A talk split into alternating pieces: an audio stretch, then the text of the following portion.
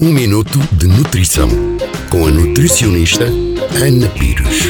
Falemos hoje acerca do sal iodado. Nos tempos dos meus avós, recordo-me que todos consumiam sal iodado, mas essa prática foi caindo em desuso e hoje em dia já não ouço muitas pessoas afirmarem que consomem este género de sal. Mas será que esta atitude será a mais correta? O sal é um composto iónico constituído por sódio e cloro e surge de duas fontes principais: da água do mar, por evaporação, ou das minas terrestres, também conhecido como sal-gema. Este ingrediente faz parte da nossa alimentação base e, quando ingerido nas quantidades adequadas, exerce funções importantes no nosso organismo. O sal iodado não é mais do que o sal de mesa com reforço em iodo, ou seja, pelo processo de refinação que o sal comum passa, no final, este possui um teor de iodo muito baixo na sua constituição. Sabendo que o iodo é um micronutriente essencial à síntese de hormonas da tiroide e que a maioria da população global possui um consumo deficitário deste sal mineral, a Organização Mundial da Saúde recomendou há mais de duas décadas a fortificação universal do sal com iodo. Consequentemente, existe no mercado sal enriquecido com iodo, o chamado sal iodado, com cerca de 20 a 40 miligramas de iodo por quilograma de sal. No entanto, ele não deixa de ser sal, por isso, recomenda-se que no máximo consuma apenas uma colher de chá por dia, ou seja, 4 a 6 gramas por dia. As pessoas com problemas de tiroide deverão seguir os conselhos do seu endocrinologista acerca do consumo deste género de sal. Apesar de atualmente já existirem imensos produtos alimentares com fortificação em iodo, o consumo de sal marinho iodado é recomendável a toda a população, com exceção de algumas patologias.